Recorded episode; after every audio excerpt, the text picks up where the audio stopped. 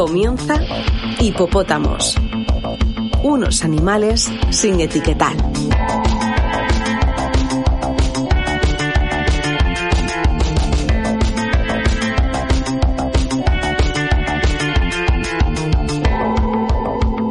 Qué bien se está en la ciénaga. Estamos de vuelta con distintas historias precisamente sobre los regresos. Desde Violeta Parra hasta Joaquín Fénix, pasando por tres historias sobre regresar a Ítaca. Y de la mano de los virtuosos que nos traerá Rafa, si es que llega. ¿Qué tal, Fermín? ¿Qué tal, Antonio? Hola, ¿cómo están? Qué bueno volver a verlo. Hola, muy buena. Pues sí, joder, ¿qué tal las vacaciones? Vamos a empezar como señores, ¿no? Preguntándonos por la familia. Bueno, eh, aquí el único que ha tenido vacaciones ha sido Fermín. O sea, digamos las cosas Bueno, como yo son. también he tenido vacaciones, ¿eh? Las cosas como son. Y todavía no he vuelto, todavía no he vuelto. O sea, a mí no me pregunten qué tal la vuelta de las vacaciones porque yo me pienso ir la semana que viene, así que... Ay, Dios, madre mía. Es como he, he parado a repostar. Eh, nos falta uno. Ese no volvió. Que se ha perdido por el camino, ¿eh? Eh, ¿Quién quiere explicar de qué va a ir esto?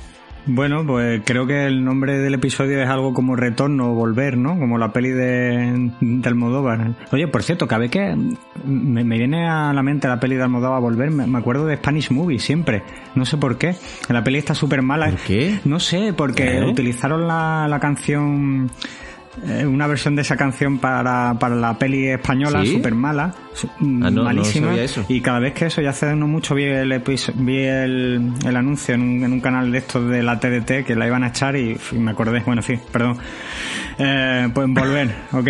La TDT, hacía, hacía años, hacía rato que no escuchaba lo de Uf, la la TDT. TDT, la- el nodo. El lodo. La TDT. Pues el nodo, sí, el nodo. Pues bueno, volver, regreso, pues vamos a hablar de eso. Y como, como nosotros regresamos, volvemos después de- del repostaje este largo que nos hemos pegado, pues vamos a hablar de, de regresos en todas sus variantes. Un poco eso, ¿no? Básicamente, es como una oda a- al, al volver, al regreso. A la vuelta. Exacto. Y eh, Fermín, ¿cómo lleva la, el, bueno, este repostaje? Es mal. Mal. Volver de, volver de las vacaciones genera un, estrés post-vacacional indigno. De hecho, cuando volvía, bueno, a mí me encanta conducir, eh, quien me conoce lo sabe, yo podría conducir días enteros con mis paraditas, ¿no? Pero eh, la vuelta ha sido tan compleja, no quería, mi cuerpo y mi psiquis se negaba a volver que le he dicho a mi, a mi compañera, oye, maneja tú. Yo no, yo no pienso tocar el acelerador, yo no quiero volver, mi cuerpo se quiere seguir quedando en otro punto y, y, no, y no he hecho nada. Me, me he sentado en el asiento del acompañante y me he dejado llevar hasta mi casa. De hecho, yo creo que sigue en el asiento del acompañante. Sí, Oye, pues no sé si va a venir Rafa en algún momento. Bueno, dejémoslo al azar. Porque hay una sección para Rafa aquí. vaya manera de empezar la segunda temporada, ¿eh? Vaya, maña- vaya manera de volver. Bueno, pero esto, esto es segunda temporada entonces, Fermín. Esto, es segunda temporada, ¿no? ¿O qué? ¿Sí? Y sí. Qué poco ha durado la primera temporada, ¿no? No, bueno, grabamos 50 episodios, lo que pasa que solamente vieron la luz mm, 15. 50 retos están debajo de la alfombra, que cada vez más alto. Claro, O sea, cada temporada van a ser 15 episodios que van a durar unos 3 meses. más o menos. Pues démosle la importancia que merece a esto, porque comienza Hipopótamos, temporada 2.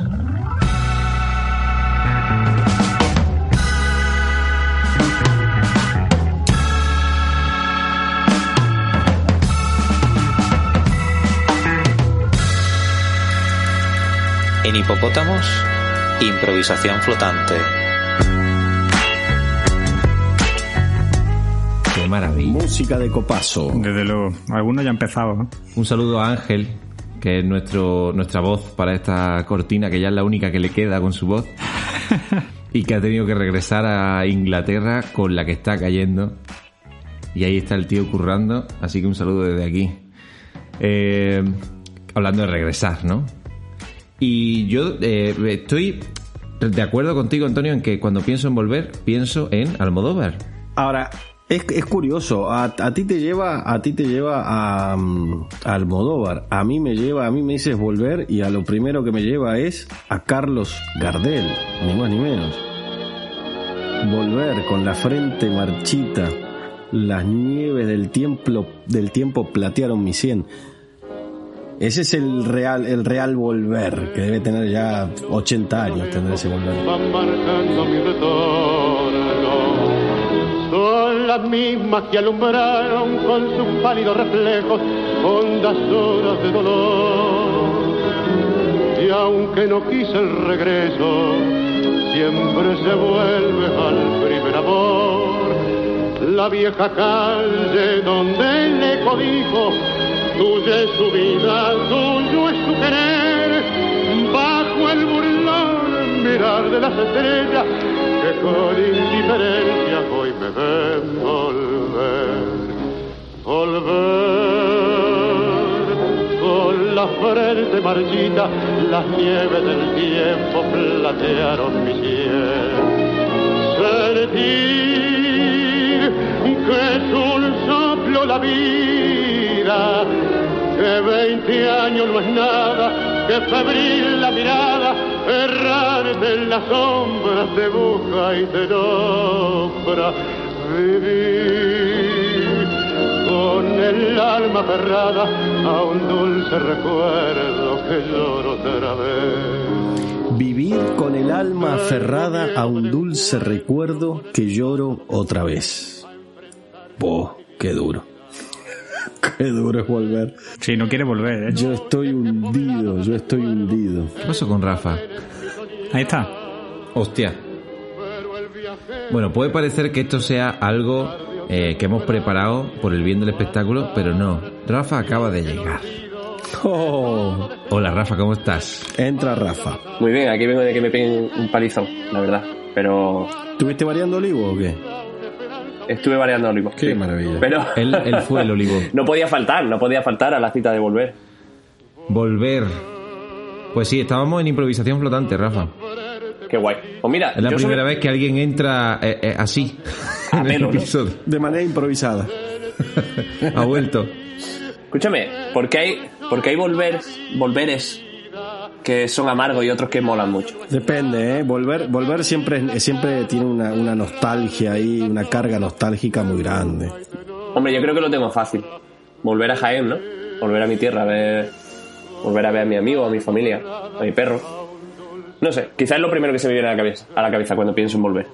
Algo bonito. claro. Hay una frase muy bonita que yo escuché aquí, que evidentemente es una situación que pasa en todo el mundo, pero aquí fue donde la escuché, eh, a una persona lamentarse por no tener pueblo.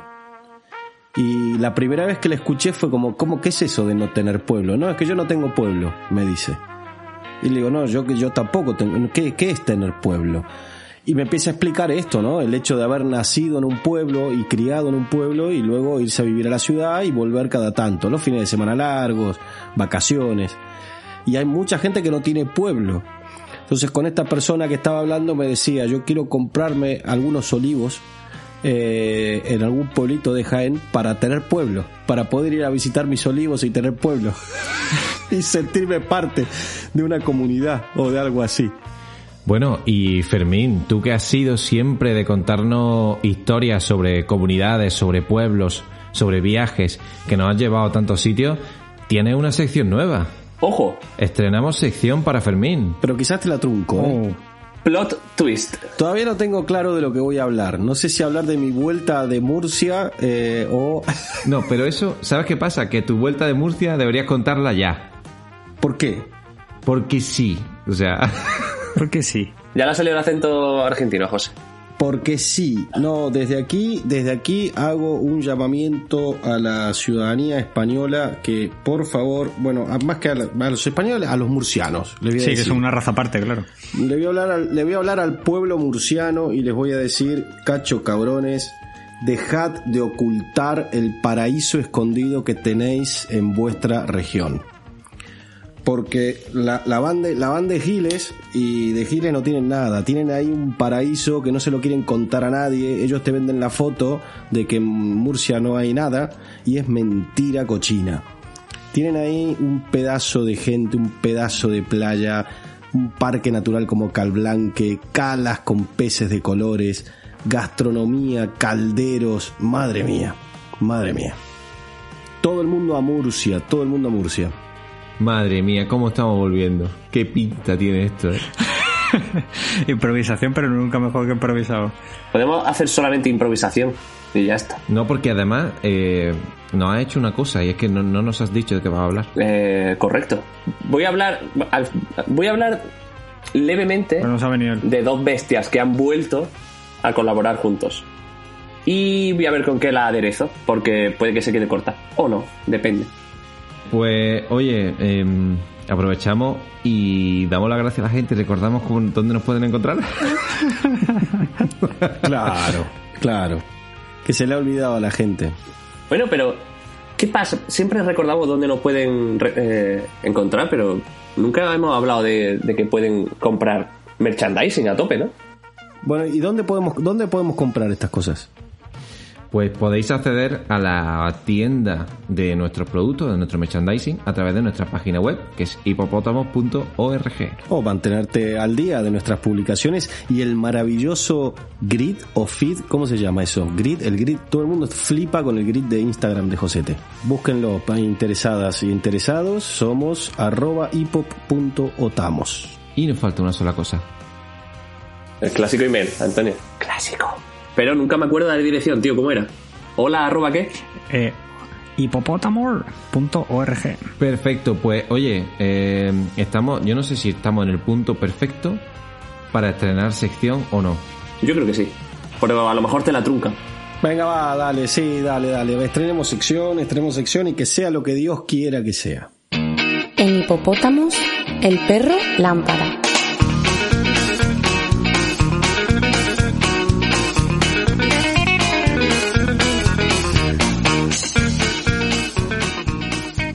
Adelante, Fermín. Va, va, va en sintonía con la cortinilla anterior, me encanta.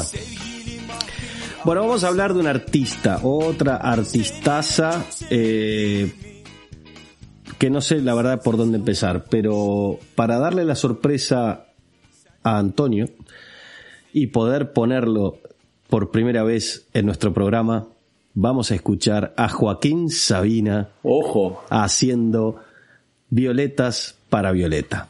Momento histórico en Hipopótamos, en el que por fin suena Sabina.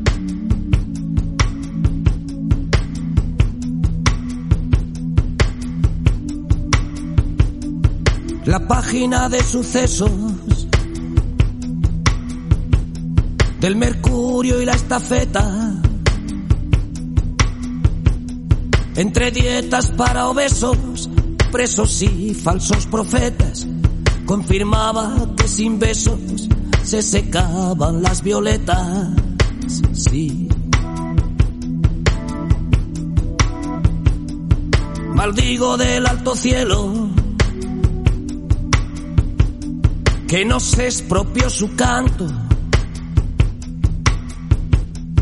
sus décimas, su pañuelo, su quincha mal y su llanto, viola de chicha y pomelo. ¿Por qué estamos escuchando a Joaquín Sabina en esta canción que se llama Violetas para Violeta? Porque de quien vamos a hablar es ni más ni menos que de Violeta Parra.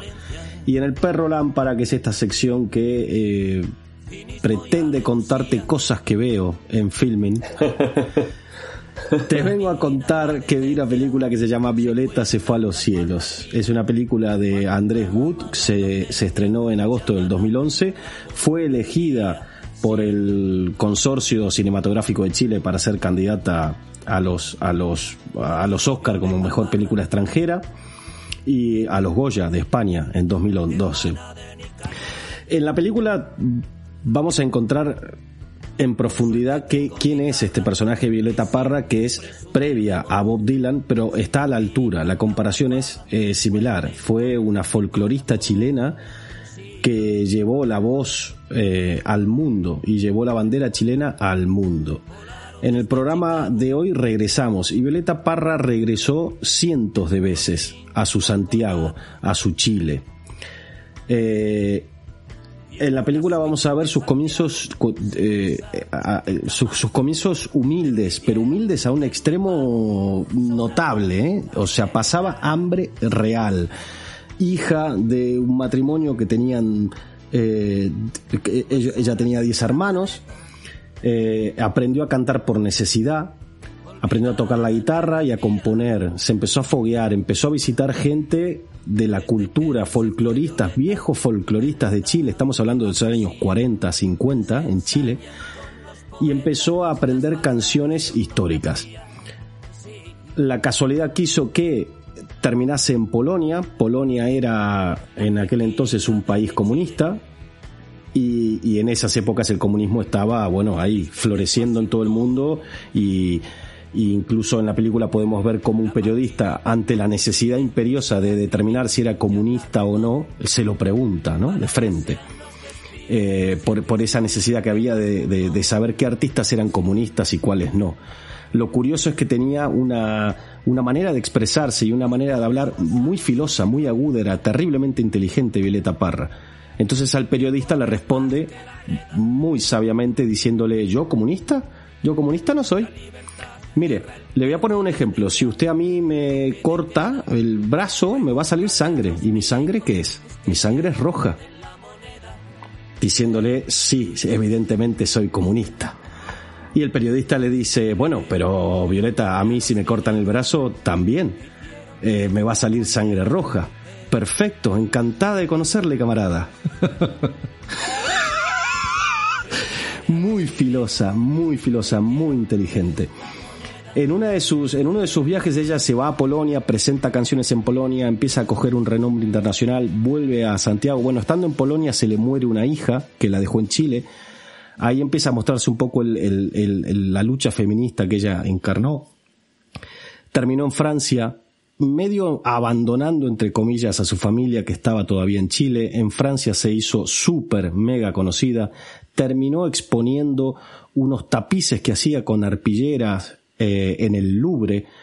Eh, es decir, cogió un, una relevancia internacional muy, muy potente. Es autora, entre otras canciones, de Gracias a la vida, canción que todos conocemos, evidentemente. La canción que vamos a escuchar ahora mismo es Volver a los 17. ¿Quién de aquí no quiere volver a los 17 años de edad? En esta canción Violeta Parra nos lleva a ese regreso imaginario después de vivir un siglo. Vamos a escuchar a Violeta Parra y luego cerramos. Volver a los 17 después de vivir un siglo es como descifrar signos sin ser sabio competente, volver a ser de repente tan frágil como un segundo, volver a sentir profundo como un niño frente a Dios. Eso es lo que siento yo en este instante fecundo. Se va enredando, enredando como en el muro la hiedra y va brotando, brotando como el mosquito en la piedra, como el mosquito en la piedra y ahí sí, sí, sí. Mi paso retrocedido cuando el de ustedes avanza, el arco de las alianzas ha penetrado en mi nido con todo su colorido, se ha paseado por mis venas y hasta las duras cadenas con que nos ata el destino.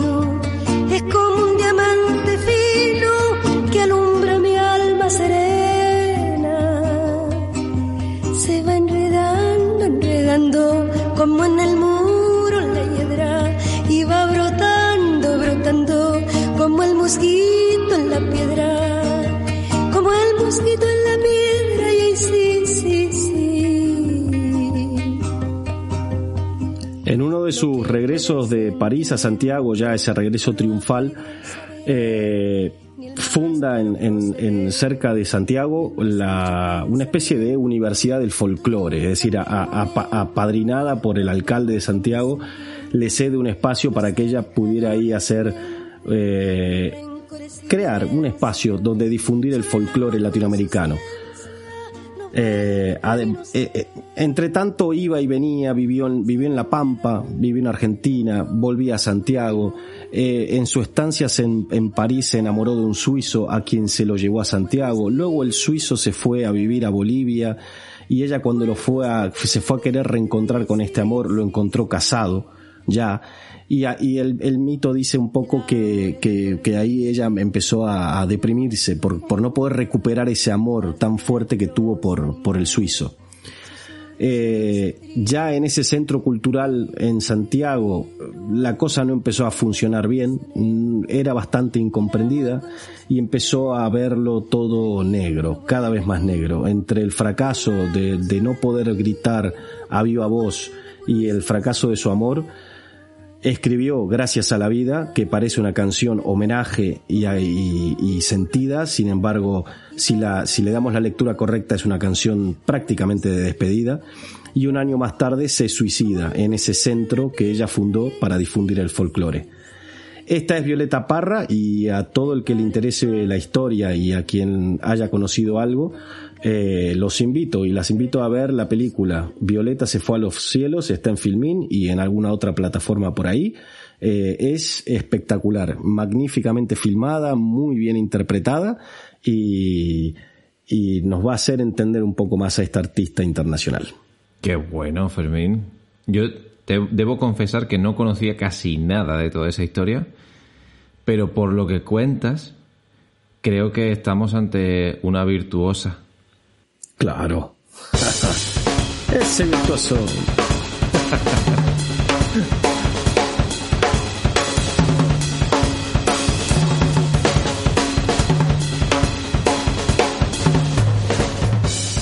En hipopótamos, puro virtuosismo.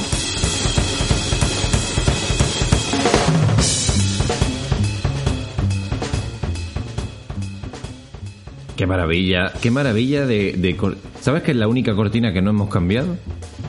Porque es la que más mola, evidentemente. O sea, pero, joder, estamos, estamos hablando del señor Buddy Rich. Bueno, yo tengo, tengo que decir, quiero empezar diciendo que tengo una espinita clavada, porque yo no estuve en el capítulo de Sísifo, eh, bueno, el de Eterno Retorno, ¿no? Carrusel. Sí, sí, se llamó Carrusel al final. Carrusel. Bueno, voy a ver cómo puedo enlazar eso con eso que acabo de decir con, con todo lo que quiero decir. ¿Sabes cuál es la cabecera que deberías tener? ¿Cuál? Esta.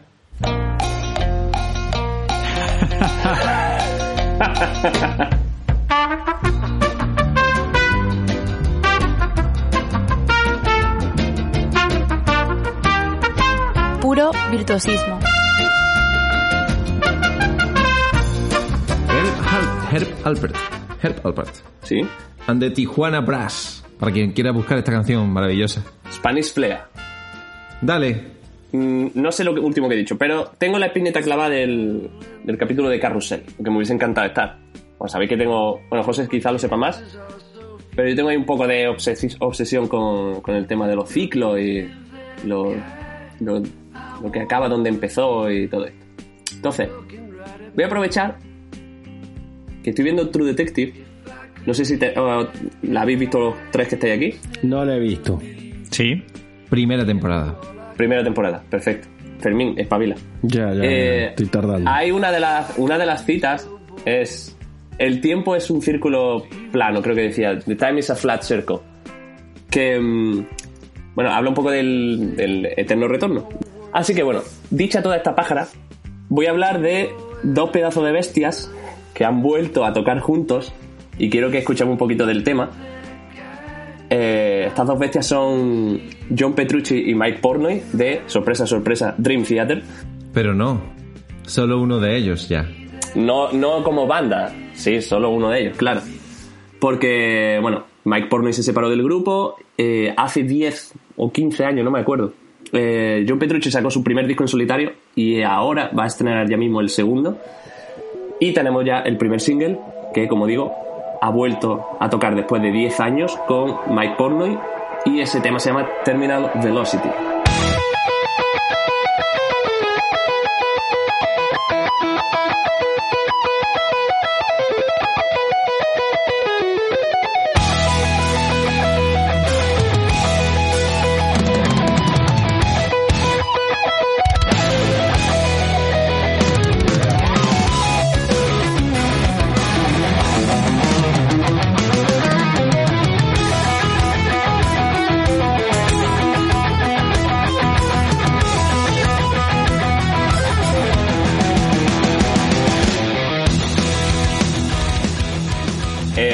Está muy guay porque es Dream Theater sin el cantante. Básicamente. Bastante melódico, ¿eh? está chulo. Eh, he estado leyendo por ahí, bueno, temas de cuando estuvieron componiendo temas y demás. Y creo que va a ser un disco un poco denso. No sé, tengo ganas ya de, de tenerlo en, en mis manos. Y, mm, y analizarlo. A ver qué os puedo traer también por aquí, porque, hostia, 10 años para. O sea, no, 10, no, 15, 15, 16 años creo de diferencia entre el, el disco anterior y este. Solo tienes dos discos en solitario. Como Ryuichi Sakamoto. Como Ruichi Sakamoto. Tío, a mí por qué cada vez que dices John Petrucci se me viene a la cabeza este pianista bajito. Madre mía, es un pianista que es súper bajito, debe medir un metro, un metro treinta, un metro cuarenta. Es que los pianistas yo siempre los veo sentados. Eh, sí, sí, bueno, es que te toca de pie. Qué pelotudo. Se llama Pre- Petrucci, algo así, es Petruccelli. Petrucciani, Petrucciani. Petrucciani es. Bueno, pero es, es, es, es de, lo- de los cinco mejores pianistas del mundo, ¿eh? Ahora mismo. Bueno, no sé si ha muerto, creo que ha muerto, ¿eh? Vaya, entonces me tocaba hablar de él. Le tocaba a Antonio hablar de Petrucciani. Bueno, yo, yo, vi, yo, vi, yo vi un documental, perdón que interrumpa, me, me motivé con Petrucciani. Vi- este es un virtuoso, ¿eh? a este lo tendrías que traer un día. Vi un documental en donde el tío hacía un ejercicio fantástico que era, en, en- en distintos papeles ponía colores, ¿no? Nombres de colores, ponía verde, turquesa, eh, amarillo, negro, azul y tal. Y los ponía boca abajo, ¿no? Entonces les decía al periodista, mira, te voy a tocar algo y me vas a decir qué color es. Entonces él tocaba algo en el piano y le decía al periodista, ¿qué, ¿a qué color te lleva? Y el periodista decía, pues no sé, mm, azul. Y efectivamente era azul, el color que él había elegido. Seguía tocando y este a dónde te lleva? Pues no sé, un amarillo. Y efectivamente daba el papel, de vuelta el papel y era amarillo. Impresionante ¿eh? lo que hacía el tío. Pero Fermín, tío, hostia, eh, esto que me estás diciendo me está, o sea, me ha acelerado el pulso. Porque eso que dices es sinestesia. Claro, Es escuchar un color, un color. ¿no? Eh, ten- tienes una, eh, un impulso por, un, por uno de los sentidos y lo recibes por otro, ¿no? La sinestesia. El cerebro petardeando, vaya. Sí, pero la sinestesia al final no deja de ser también, aparte de un posible fallo del cerebro, no deja de ser también una, una vía eh, artística. Totalmente. Yo pinto y te traslado el olor que tenía ese lugar. Eh, y después, más tarde, en Samarcanda, hablaré de eso. Madre mía. Ah, que todo cierra con todo. Wonderful. Todo vuelve. Y hasta aquí mi sesión de hoy. No, pero mira, perdón, ahora que habéis dicho eh, lo de Petrucciani se me ha ido. Un día, no me acuerdo quién me dijo, eh, ya no puedo tocar la guitarra porque tengo los dedos muy gordos. Y le dije, mira, cállate. Y le puse un vídeo, es que estoy intentando, estoy intentando armar una sección con, con este chaval. Pero es que no... Está siempre coja, no sé por qué. Pero bueno, es un chaval que no tiene brazos y toca la guitarra con los pies, pero, pero, pero escúchame, espectacular. Pero, pero bueno, hay, y hay un vídeo, yo tengo un vídeo sobre todo grabado en la, en la, en la, en la mente que, en el que le toca Juan Pablo II, creo que fue. Allí en directo y el papá al lado tal, flipando con el notas, tocándolo con los pies. Y, y a una pasada, es una pasada. O sea, este, eh, el, el futuro, en la segunda temporada de, de Hipopótamos, puro virtuosismo nos va a llevar a caminos lejos de Dream Theater. Aunque hayamos empezado con Dream Theater. Claro, había que volver a- al, bueno. al origen, ¿no? ¿Puedo, puedo pasar un aviso? ¿Otro aviso Dale más? un aviso ahí. A que no sabes el documental Michel Petrucciani, ¿dónde se puede ver? Mm, filming. Tendríamos que, en vez de somos hipopótamos, tendríamos que decir somos filming. Somos Filming. Pues sí, está el documental Michel Petrucciani en Qué bueno, Filming. por eso me lo apunto. Vale. Y eso da cierre a la sección de Rafa, entonces. Podemos darle cierre con esta canción.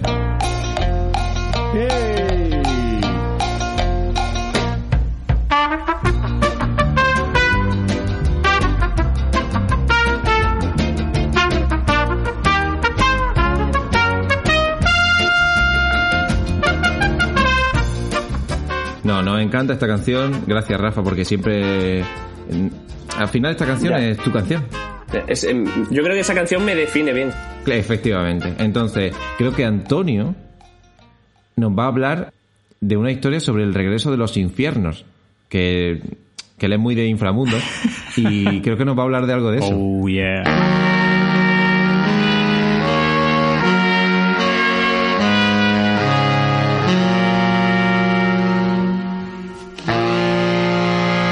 En Hipopótamos, el rincón del cultureta. This land is your land. This land is my land. Bueno, lo primero, darle las gracias a Fermín. Porque, joder, me ha traído ahí a, a Sabina. Menos mal que no he preparado nada de Sabina, si no habría quedado un poco raro, ¿no? El- Dos veces Sabina ya en el mismo de hoy. episodio. Ujú. Uf, sí, no, no hemos hablado casi de la primera temporada. Vamos a empezar la segunda ya fuerte, ¿no? Ahí está, ahí está. Ok, eh, os decía al principio que mm, os traía un retorno un poquito raro porque era simplemente un retorno a medias. ¿Y por qué? ¿Por qué es eso? Eh, os, quiero hablar de I'm Still Here, una peli documental del año 2010 de- protagonizada por Joaquin Phoenix y que estuvo dirigida por Casey Affleck, que eh, por ese momento era su cuñado, cuñado de parentesco. ¿Era su cuñado? Eh, Era su cuñado, sí señor. Ah, no sabía yo esa parte. Sí, porque para poner un poquito en, en contexto, ¿qué tiene especial esta película? No sé si, primero preguntaron, no sé si habéis La he visto. visto y además hace poquito. ¿El documentario de Fénix? Sí, preguntaba que eso, que, que si la habéis visto porque ¿qué, qué es lo que tiene especial esta película? Pues la película presuntamente narra la vida de Joaquin Phoenix desde que anuncia su retirada como, como actor, hablando de su transición profesional hasta convertirse en un cantante de hip hop. Tal cual. Es, una premisa muy rara, premisa sub- completamente rara, rara y extraña. Sobre todo porque ya era un actor sumamente consagrado dentro de la industria, lo que hizo que tuviera mayor trascendencia todavía cuando, cuando se estrenó la película. Y si os parece, antes de continuar, para que veáis sus grandes, entrecomilladas, dotes de, interpretación musical, vamos a escucharlo. Era malísimo, era malísimo, era malísimo, hijo puta. Bueno, de hecho, en, la peli lo, se muestra, lo cagan a trompadas en un momento. o sea. Sí, sí, sí, sí. I don't scare. I don't fear, don't even fear, fucking fear. I never back, never. I don't give, never. I live forever. I'm the one that gone. I'm still real. I won't kneel. Blessings, God, my team know how I feel. I never sold, I never. My good soul, never. I live forever. I'm the one that got. I heard the song. Stars counting on. Feeling guilty, cause when I was spent fucking off. History perverted me. Working never. Eh, bueno, yo creo que con esto es más que suficiente para no destrozarnos los tímpanos. Eh, a mí me recuerda un poco a, cuan- a cuando ya estamos un poco al final de la noche y nos vamos a un karaoke y nos da igual que nos escuche y cómo lo hagamos, pues un poco suena así Joaquin Phoenix, que además adoptó su nombre artístico como JP. Ok, ahí lo dejamos. Hasta aquí la parte de, regreso, porque pocos días después eh, se estrenó en la, en la muestra de Venecia la, la película y tanto el actor como el director reconocieron pues que fue, por suerte, un- una farsa. Y días más tarde, el New York Times eh, confesó también que era, que era falso. E incluso el, el mismo Joaquin Phoenix, después de en un, programa con Libby eh, Letterman, desveló que siempre estuvo interpretando un, un personaje según su- sus palabras y la del, director, pues quería llevar al espectador al límite y hacerle creer que lo que estaba pasando en la pantalla era, era real. Que Fénix era un adicto a la cocaína, eh, que su fristeo con la música iba en serio y que era capaz de hacerse humillar en público, pero muy vastamente, ya lo hemos escuchado. Y además son, son escenas reales casi de la, de la película. Es, es brutal, Antonio, eh, porque yo, yo recuerdo, no sé si vosotros os acordáis, yo recuerdo las noticias diciendo que Joaquin Phoenix se retiraba sí, sí, para sí. dedicarse a eh, buscar el éxito en el hip hop, ¿no? Y fue a Letterman haciendo el personaje. Sí, sí, sí, sí, en una entrevista nefasta, sí, sí, sí. Que Letterman no sabía qué hacer, o sea, estaba totalmente ido, estaba diciendo, ¿qué hago aquí ya con este señor? Sí, sí. De hecho, yo cuando lo vi en las noticias, de esto hace ya pues pues 10 años. De hecho, ¿no? 2010, sí, 10 añitos. Me, estoy acordando de la, de la imagen que luego la usaron como, como publicidad de la película, que es él con el pelo así un poco desaliñado largo, con barba así tipo ermitaña, gafas de sol, con su raja aquí en, el labio tan característica. Y dices tú, uff, madre mía, es que, es que puede ser verdad, es que este hombre mm, es que te cuadra cualquier cosa que te digan de él, perfectamente. No, y evidentemente, y si, y si ves la, y si ves la peli, eh, te comes el personaje. O sea, te lo crees, Sí, te lo sí, crees, te lo crees y, y llegas a odiarlo y a decir, madre mía, ¿cómo se puede ser tan basura? Eh, qué mal tipo, qué mala, porque te, te, te da bronca realmente verlo, te lo crees completamente. Bueno, de hecho hay una escena en la peli eh, en la cual, recuérdame porque no sé si era tan así, el, el representante de él o el asistente termina defecando en su cara. Sí, señor. Sí, fue, es así, ¿no? Sí, sí, sí. Sí, hay, escenas también de sexo explícito. o sea, lleg- llega a extremos eh, muy duros. Pues, eh, fíjate, yo, yo incluso te diría que, que la actuación es digna de Oscar completamente. Es que estuvo dos años, que fue Sí, lo, sí. Que, lo que duró el rodaje, engañado a todo el mundo y que solamente conocía el desenlace final eh, tanto Casey Affleck como, como Joaquin Phoenix, ¿no? Y, y, y- que narraba ese descenso a los, a los infiernos, ¿no? De una estrella de- del cine que quería abrirse camino con muy pocas cualidades en otra, en otra profesión, ¿no? Según él, eh, perseguir sus sueños. Bueno, ok, vamos a dejarlo ahí. Hablabais antes Sí, sí. Del, del- de la entrevista de David Letterman. Y una de las cositas que, que he dejado aquí apuntada porque porque la entrevista es, es digno de comentar y no fue por lo que dijo, sino por lo que no dijo y cómo lo dijo. La, la entrevista fueron 10 minutos escasos y estuvo todo el rato balbuceando y respondiendo cosas sin sentido a lo que le estaba preguntando. Entonces la gente empezó a creérselo. Ya les cuadraba la historia. Claro, claro. ¿Sabe, ¿Sabe quién me recuerda todo esto que me comentas, tío? ¿A quién? Cuéntame. A Cachito Requena. Sí. Uf, un día hablaremos de él, ¿eh? Hoy pasé, hoy pasé por un pueblo que llamaba Requena. Le iba a mandar una foto y se les iba a enviar. Sí, Si hubiese tenido cobertura. sí, sí, sí, tenía cobertura. Un actor del método, ¿eh? Total. Ha sido. Uf, Stanislavski, sí. Sí, en su momento hablábamos de, de Daniel Day-Lewis, de cómo le dolían los papeles, pero yo creo que, no sé, ¿eh? pero quizá Joaquín Phoenix, no sé cómo, cómo continuará su carrera y su vida, pero está demostrando pasar por verdaderos infiernos en cuanto a sus papeles y, sobre, y salir airoso y perfectamente. Uf, perfectamente, perfectamente. Yo creo que mentalmente está muy castigado, ¿eh? Joaquín Phoenix, muy castigado. Pero yo creo que está castigado desde muy pequeño, ¿eh? porque ya tuvo un trauma desde muy bueno, sí, joven. es que la, la historia de Joaquin Phoenix, sí. ¿Qué pasó? Sí, ¿Qué sí. le pasó de pequeño? Que eso no lo sé yo. Joaquín Phoenix perdió a su hermano, River Phoenix. Ah, sí, en la puerta de un bar en, en Los Ángeles, en un antro. Sí, sí, sí, sí, lo hemos hablado. Sí, sí, Tenía, sí. él tenía, bueno, el hermano, River Phoenix tenía 17, 18 años, ¿no? Era muy joven, era jovencísimo. Claro, River, eh, eh, lo importante de todo esto, Antonio, es que tú en algún momento tenías que mencionar a River Phoenix. Armó todo para hablar de River Phoenix. Hombre, lo- yo, voy- yo voy a dejar la, voy a dejar la, la semilla para en, en otro episodio, lo meto ahí. Bueno, vamos, vamos a continuar porque al final siempre sale el muerto y no quiero...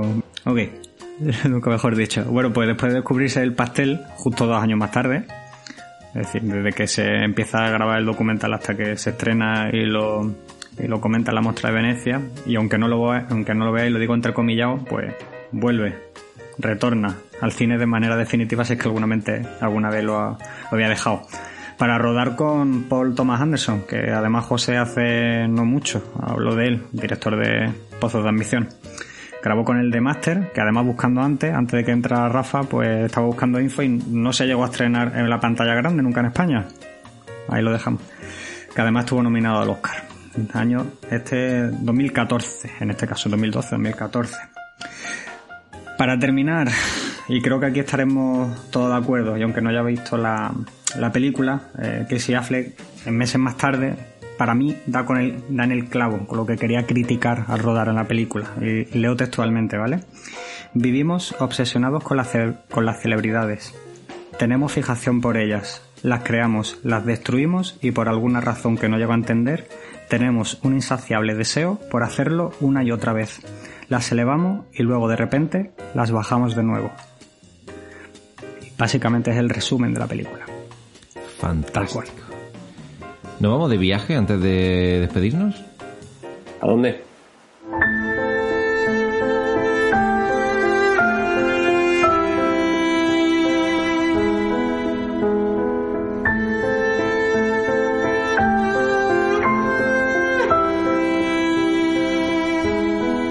hipopótamos, viaje a Samarcanda.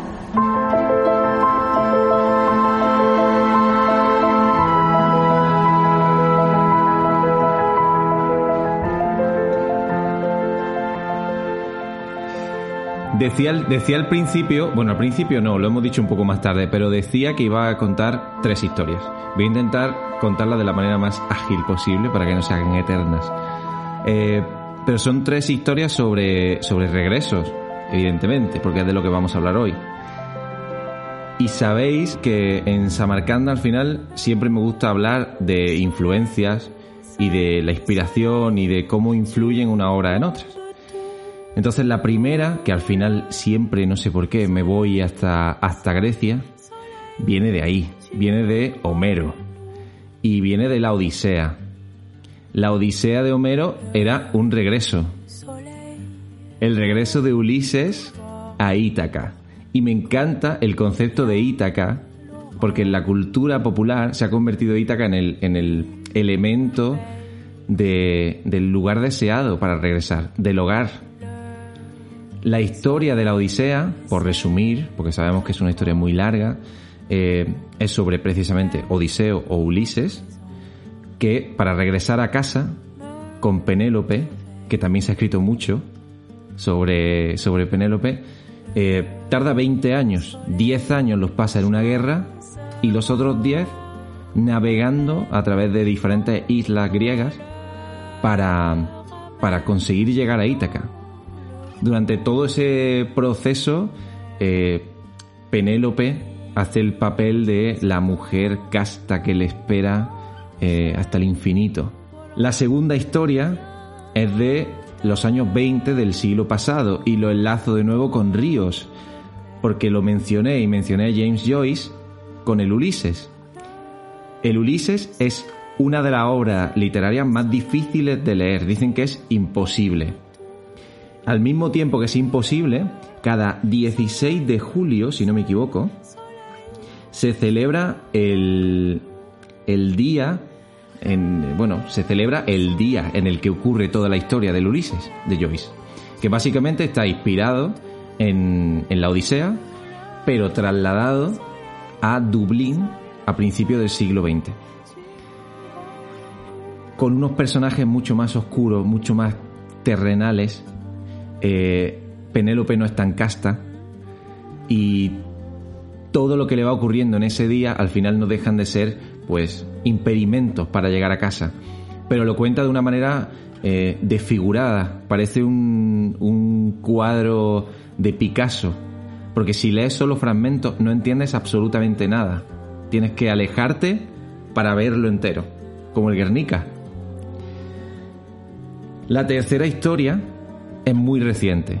Y esto es, creo, lo que puede ser interesante para nuestros oyentes ahora mismo, porque como decía el Ulises, ojo, es complicado de leer. Yo ya ni lo intento, me lo, me lo has puesto tan difícil que he dicho, bueno, ya. Yo espero que salga la peli. Oye, pues a lo mejor sale algún reto ahí y alguno dice, oye, pues me lo voy a leer. Perdón que, que interrumpa. Dale, dale. Eh, no sé si por Madrid, seguramente sí, pero en Málaga hay un sitio donde hay como microtea, mi- microtre- coño, Microteatros. microteatros. Eh, yo fui a ver uno concretamente de Ulises aquí en Málaga y te contaba un poco del principio, pero luego se centraba en la vuelta, en cómo fue la vuelta con Penélope, ¿no? Y era como una... Vengo de matar, ¿a qué vas a matar? Tú lo que eres un borracho, no sé qué. Era así como un rollo cómico, pero con la tontería de... eh, de Una sátira. Sí, era una especie de sátira, pero en 15-20 minutos te, ¡pum! te cuentan la, la odisea. O sea que puede que no haya que leérsela entera si queréis tener un... Una Poco vaga de- idea. Correcto. He dicho leerosla para que parezca que yo me la he leído, pero no. Como decía, ahora saltamos a la actualidad. A una película de 2019 que no está en filming. Mm, corta ahí. Pero creo, creo que puede que eh, nos hagamos un poco más mainstream con esto porque está en Netflix. También tenemos. Y Oh. vamos a escuchar, vamos a escuchar una canción de esa película para meternos en la onda.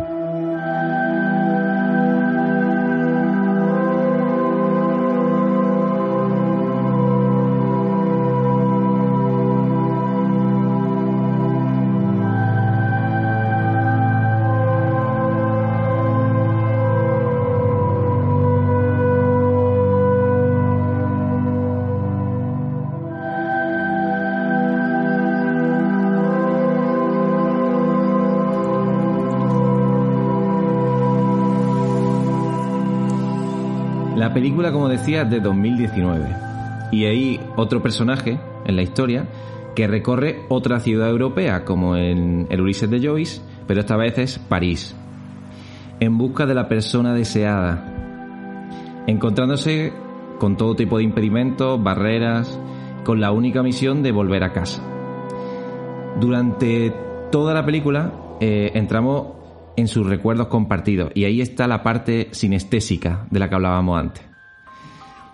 Siempre son muy delicados, muy sensoriales, los granos de arena de la playa resbalándose entre los dedos, la presión sobre las teclas de un piano, el gesto de tenderse sobre la mullida, sobre una mullida almohada a descansar, o disfrutar del viento desde la ventanilla de un coche, siempre eh, con la grabadora, con una grabadora de cinta y su micrófono en la mano, recogiendo cada sonido que hay alrededor.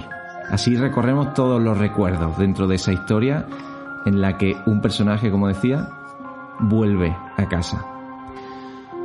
La película tiene nombre de comedia, es francesa, es de animación y está dirigida por Jeremy Clappin y está basada en un libro también anterior.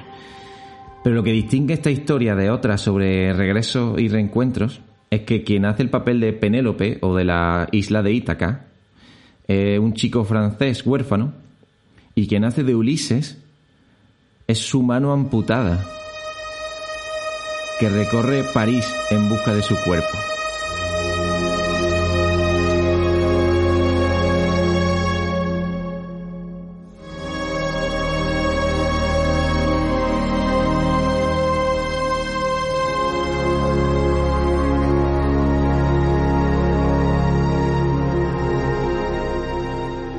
La película eh, es súper bonita. Se llama ¿Dónde está mi cuerpo? en español.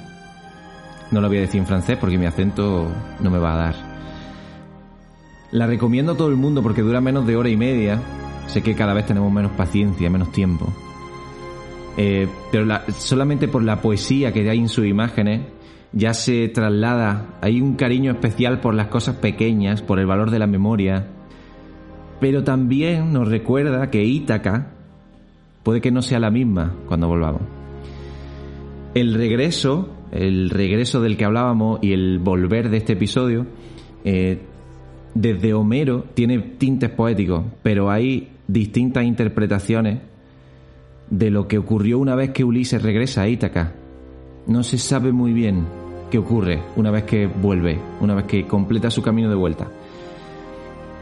Eso no le resta importancia a lo que se convierte en el eje y lo que da sentido a todas estas historias y a este episodio, que es el viaje.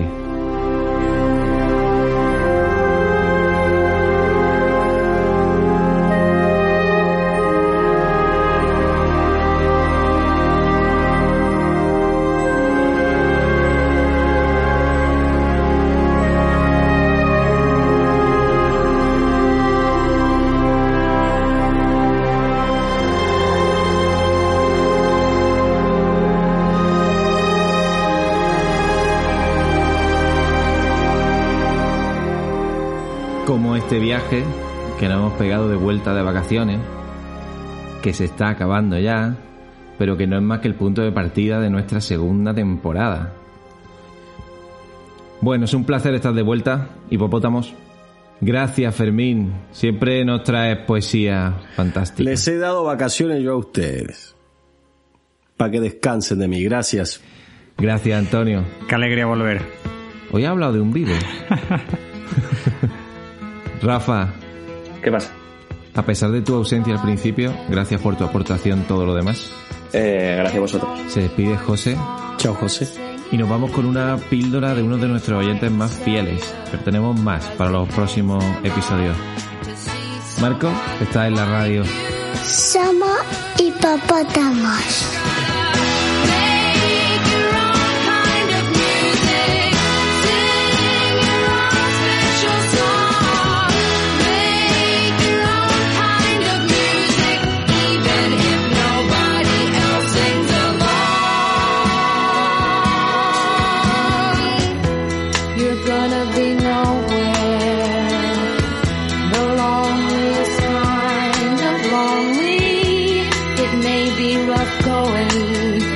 To do your thing, the kind of.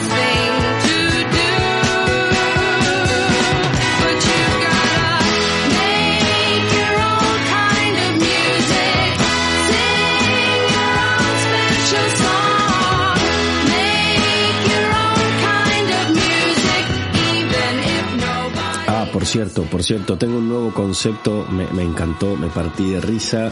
Estábamos con Elena en una cala y de repente una tía dice, hazme una foto, hazme una foto. Ella, eh, cual sirena, sobre una roca y, y le dice al novio, sí, es que quiero ser afluencer. Afluencer. ¿De rier?